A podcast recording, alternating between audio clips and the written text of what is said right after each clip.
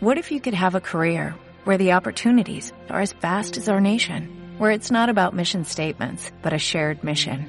At U.S. Customs and Border Protection, we go beyond to protect more than borders, from ship to shore, air to ground, cities to local communities. CBP agents and officers are keeping people safe. Join U.S. Customs and Border Protection and go beyond for something far greater than yourself. Learn more at cbp.gov/careers.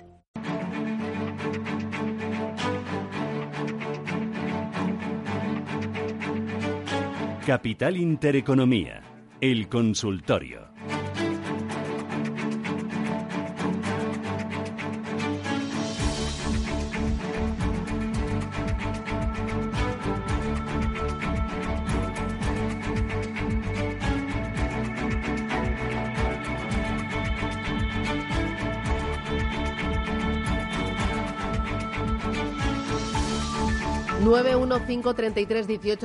Uno teléfono directo de Radio Intereconomía. Tienen también un número de WhatsApp al que pueden llamar para plantear sus dudas de audio o sus eh, mensajes de texto. Es el 609-224-716. Tenemos los primeros audios. Ah, buenos días. Eh, es una consulta para el consultorio de fondos de inversión. Eh, soy un inversor de, inversor de perfil dinámico y quería que me comentaran a ver qué le parece al asesor el fondo de la Caixa Albus, que lo tengo para la carta moderada de mi cartera. Eh, lo tengo con un importe bastante importante y bueno, como llevo con él más de dos años y veo que no que no es un fondo muy, no sé, rentable, pues a ver qué me pueden decir. En la Caixa me dicen que continúe con él, a ver qué le parece el asesor. Un saludo y felicidades por el programa. Bueno, pues no es un fondo que esté en nuestra lista como un fondo destacado en cuanto a, cuanto a rentabilidad. Yo creo que hay otras alternativas mejores en el mercado para la parte moderada de la cartera. No me gustan los mixtos en general porque a mí me gusta tener control directo sobre la exposición tanto a renta fija como a renta variable dentro de la cartera y también eh, eh, control sobre el tipo de política de inversión que, que desarrollamos tanto dentro de la parte renta variable como especialmente dentro de la parte de, renta fija. ¿no? Por lo tanto, yo creo que en la parte moderada yo en la cartera lo que haría sería eh, buscar eh, fondos mm, más de retorno absoluto, más, más mm, market neutral, que, nos protejan pues, eh, de las idas y venidas de los mercados en, en, cualquier entorno de mercado o que nos protejan más relativamente que un, que un fondo mixto y, bueno, pues en este sentido pues tenemos fondos como que no lo, lo, lo hayan hecho tampoco bien en, en, los últimos meses algunos de ellos, ¿no? Pero por ejemplo el, Marshall Ways, el, el Merian eh, Global Equity o el, el BSF que sí que lo hizo bastante bien el año pasado, el, Absolute Return, el European Absolute Return, ¿no?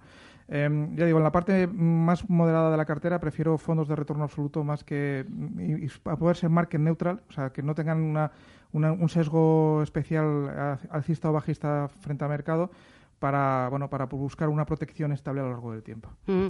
Eh, dentro del retorno absoluto hay que tener mucho cuidado porque hay mucho tipo de retorno absoluto, ¿no? Sí, además en general están, están funcionando regular, ¿no? Porque en, muchos casos necesitamos que haya descorrelación en los mercados para que estos, estos fondos puedan generar rentabilidad precisamente de esas divergencias en el comportamiento de los activos.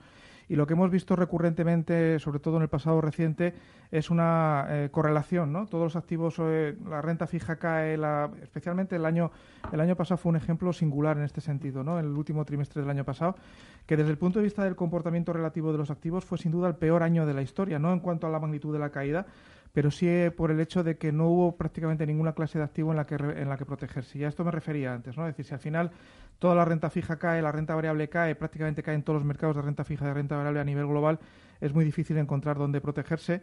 Y, si no hay divergencias de comportamiento entre activos, mercados, sectores, compañías, etcétera, los fondos de retorno absoluto mm, no pierden mucho o pierden menos que, que otros fondos más, digamos, tendenciales, pero, pero tienen complicado el, generar la rentabilidad que se espera de ellos. Muy bien, vamos con otra notita de audio. Hola, buenos días. Es una consulta para Gabriel, saber qué, qué le parece el fondo de la Caixa, el Albus. Eh, soy un inversor de perfil agresivo, dinámico, y lo que pasa que esto, el Albus es para la parte más o menos moderada de mi cartera, a ver qué le parece, porque llevo ya dos años con él, bueno, más de dos años, y en estos dos años no ha tenido mucha rentabilidad. Y en la Caixa me dicen que siga con él. Venga, un saludo y felicidades por el programa. Pues yo creo que es casi la misma pregunta o, parecida y, la misma respuesta que hemos comentado, que hemos comentado eh, anteriormente. oye, me interesa también, en este contexto de desaceleración económica, ¿hay que estar en liquidez? Eh, ¿Tú recomiendas a tus clientes eh, tener una parte, no sé qué tanto por ciento, en liquidez a día de hoy? Sí, yo, yo creo que hay que, en estos momentos, hay que tener una parte de la cartera en liquidez, precisamente porque el nivel de incertidumbre que hay en los mercados, como comentaba antes, es, es, elevado.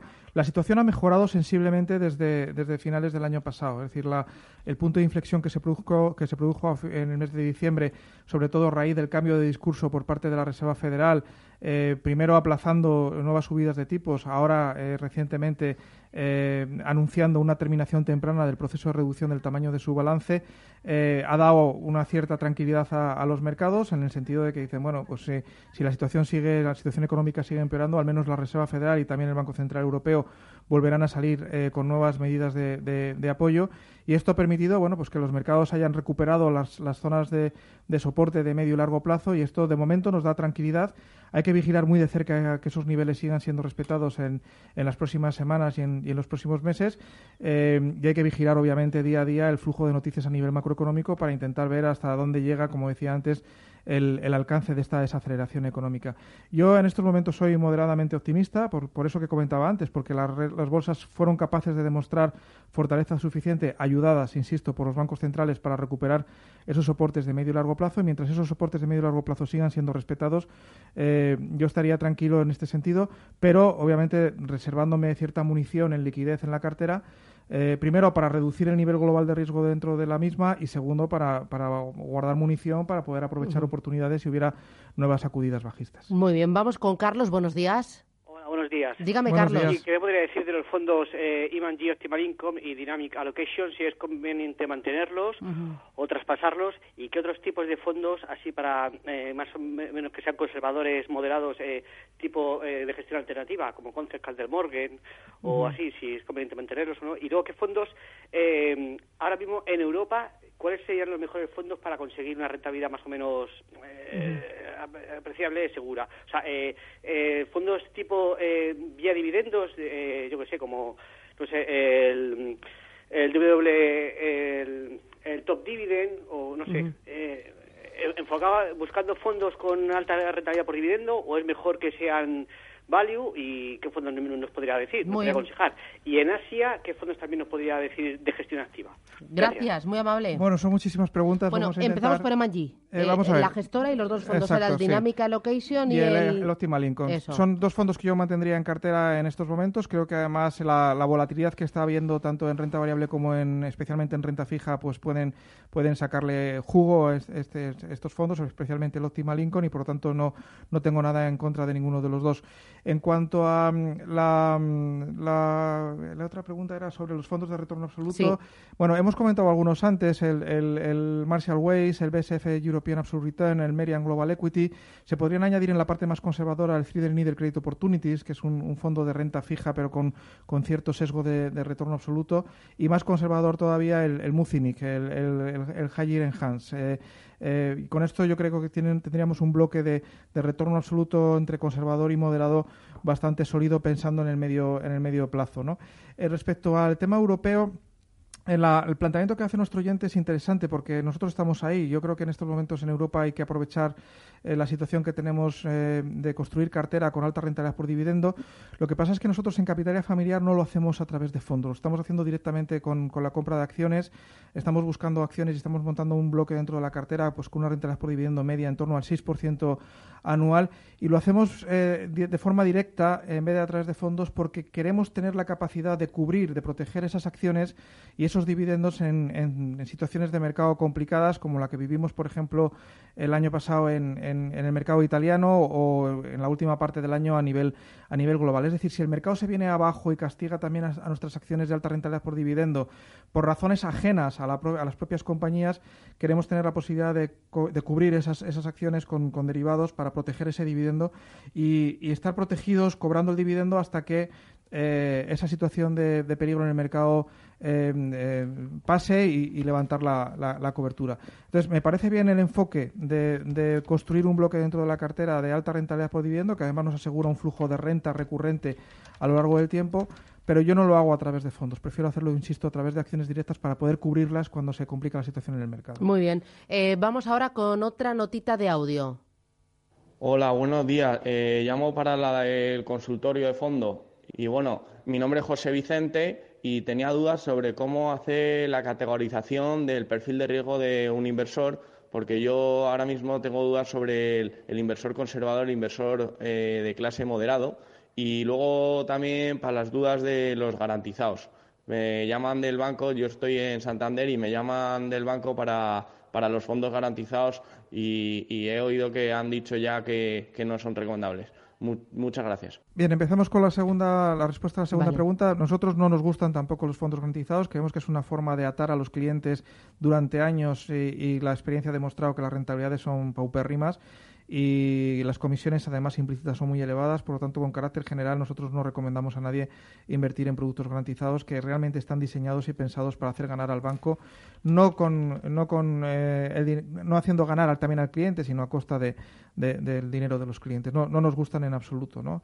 Igual que tampoco nos gustan en general los productos estructurados. Yo tengo ya casi 25 años de experiencia en mercado y solo en mi vida he visto un único producto estructurado que me gustara y era una además de divisa y además era para institucional, o sea que no era ni siquiera para cliente, cliente privado. ¿no? Muy bien. Y, luego respecto, respecto, al perfil de riesgo, la, la, forma de hacerlo, bueno, pues hay unos cuestionarios que, que las diferentes entidades tenemos eh, eh, y bueno, se trata un poco de, analizar el nivel de, de conocimientos eh, sobre el mercado financiero, sobre economía y finanzas, también la experiencia en mercados y en el uso de, diferentes instrumentos y luego nosotros también acompañamos esto con la elaboración de un plan financiero que eh, nos ayuda, un plan financiero que nosotros desarrollamos en Capitalia Familiar está orientado a ver cuáles son las necesidades de rentabilidad que el cliente tiene hasta el final de su esperanza de vida en función de su presupuesto de ingresos y de gastos. Y eso nos ayuda también a acabar de, determinar cuál es el objetivo de rentabilidad que tenemos que buscar para cada cliente y conjugarlo con, con, esas respuestas que nos ha dado el cliente a ese cuestionario para ver cuál, cuál debería ser el perfil de riesgo que, que, nos permitiría conseguir esa rentabilidad, pero que además es compatible con los conocimientos y la experiencia del, cliente. Muy bien, vamos a hacer paradita. Volvemos en Capital Intereconomía. Consultorio sigue hasta las 10 y cuarto de la mañana. Luego tendremos foro de la inversión. Nos va a visitar Finisens. Tenemos foro finanzas eh, personales. ¿Sabes que cambian la hora este fin de semana, ah, no? Sí, sí, sí, Yo lo lamento porque me gustaba más este horario por el cierre del mercado americano, que nos cierra a las 9 Yo no sé. Yo no sé si ganamos o perdemos una hora del sueño, pero sí sé que ganamos luz y eso a mí me encanta la luz. Bueno, eh, vamos a hablar de ello, de cómo nos afecta, de cómo ahorrar, si realmente merece la pena, no merece la pena, será en el foro de finanzas personales a partir de las diez y media de la mañana.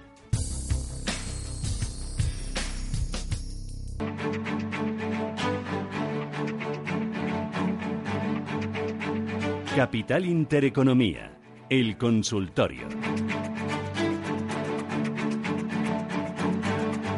Sigue el consultorio aquí en Radio Intereconomía, Capital Intereconomía, fondos de inversión 915331851 con Félix González, Capital Familiar. Oye, Félix, eh, uno de los oyentes nos hablaba de emergentes.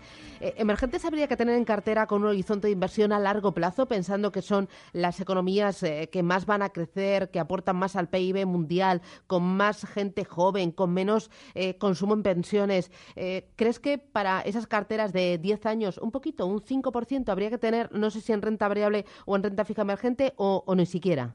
Sí, yo creo que con ese planteamiento sí. El problema es que a 10 años vista pueden pasar muchas cosas y y bueno, yo soy partidario de, tener un horizonte a medio y largo plazo, pero gestionarlo en el corto, ¿no? un poco en función del flujo de noticias. Desde luego, el planteamiento es correcto, es decir, si va a haber crecimiento, donde está habiendo crecimiento, el, centro económico y financiero del mundo se está desplazando hacia el Pacífico, ¿no? Eh, Europa se ha convertido ahora en la periferia del mapa mundi que veíamos antiguamente en el colegio y ahora ese, ese mapa mundi está centrado en el Pacífico, que tiene a su lado izquierdo a Estados Unidos y al lado derecho a Asia y por ahí es donde va a estar el crecimiento a, nivel mundial. Europa está perdiendo terreno, está perdiendo oportunidades y, por tanto yo creo que son mercados en los que tendremos que estar de forma creciente en el futuro. ¿Y con esa idea mejor renta variable o renta fija? Yo creo que los dos, hay oportunidades en, en, ambos casos, ¿no? en, tanto en renta fija como en, renta variable. Hay que tener en cuenta que en renta fija muchos de estos países emergentes sufrieron una crisis muy fuerte entre el año 2005 y, perdón, entre 1995 y 1997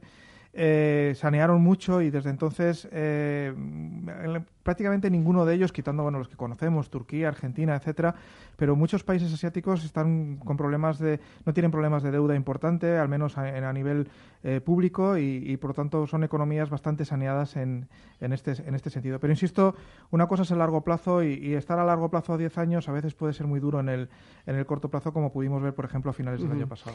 un correo electrónico dice, a ver, soy un un inversor de perfil dinámico y tengo el 5% de estos dos ETFs, el HSBC MSCI Turkey mm. y el ISERS MSCI Turkey, también ETF US de o sea, eh, Estados Unidos y DTK. Madre mía, esto es. Bueno, que los mantendría el experto. Primero, ETFs, ¿me puedes explicar qué, qué son? Bueno, los, ETFs eh, nosotros los traducimos en, España como eh, fondos índice y lo que son es una especie como de, híbrido a mitad de camino entre un fondo de inversión y una, y una acción.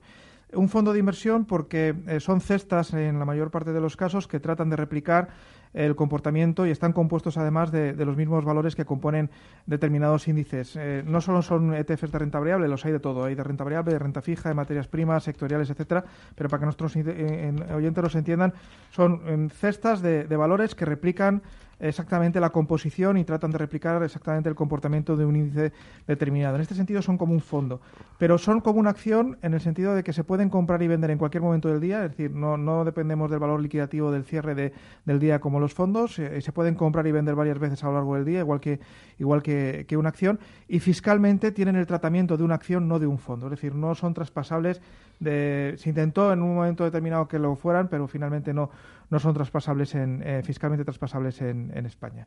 Y en cuanto a los ETFs que comentaba nuestro oyente, he, entendido que había dos de Turquía. Turquía está, es un mercado en estos momentos que está complicado, tenemos elecciones próximamente, está habiendo otra vez un ataque especulativo contra la lira. El gobierno, además de Turquía, no, no acaba de, de alinearse bien con, con quiénes son sus, sus, aliados. Unas veces se aproxima más a Rusia, otras veces más hacia, hacia la OTAN. Y ese, ese juego yo creo que no beneficia eh, a Turquía, especialmente teniendo al otro lado a, Trump, ¿no? que como sabemos es bastante em, em, directo en este, en este sentido. ¿no? Yo creo que en estos momentos no, no compensa el riesgo estar invertido en, en, Turquía. Muy bien. Pues Félix González, Capital Familiar, hasta que hemos llegado. Bueno, tengo, a, ver si tengo algún otro. Eh, a ver, a ver. Eh, mira, sí, dice, hola, quería preguntar al experto, eh, dice, hago otro, gestión pasiva de los fondos de Amundi. Dice que tengo uno Wall, otro North America y el otro de Vanguard, Vanguard Emergentes. ¿Me aconsejaría quitar North America para contratar el Vanguard Small Caps? Eh, el small caps de, Esto es riesgo total, vale. ¿eh? vamos a ver, mm, centrándonos. Los fondos de Vanguard, yo si tuviera que invertir en, en determinados segmentos de mercado, renta variable, incluso en algunos de renta fija, yo serían mis preferidos. ¿Por qué? Pues porque lo que busco es una exposición directa eh, a esos índices y a un coste muy bajo. Los, fondos de Vanguard tienen costes en torno al 0,20% nada más porque es, gestión pasiva. El problema es que la mayor parte de los bancos españoles no permiten a sus clientes invertir en los fondos de Vanguard porque no les dejan nada a ellos. Eh, como, no, como no pagan retrocesiones a los, a los bancos, pues no dejan que los clientes accedan a los fondos de Vanguard. Pero yo sí que recomendaría a nuestros oyentes que si tuvieran la posibilidad de invertir en fondos de Vanguard, eh, ya fuera invertir en renta variable americana o en emergentes o en renta fija, siempre van a encontrar un, buen fondo de Vanguard para, para, hacerlo si su entidad se lo permitiera. Muy bien, pues aquí lo dejamos. Félix González, gracias, que tengas buen día. Cuídate. Adiós, chao, chao.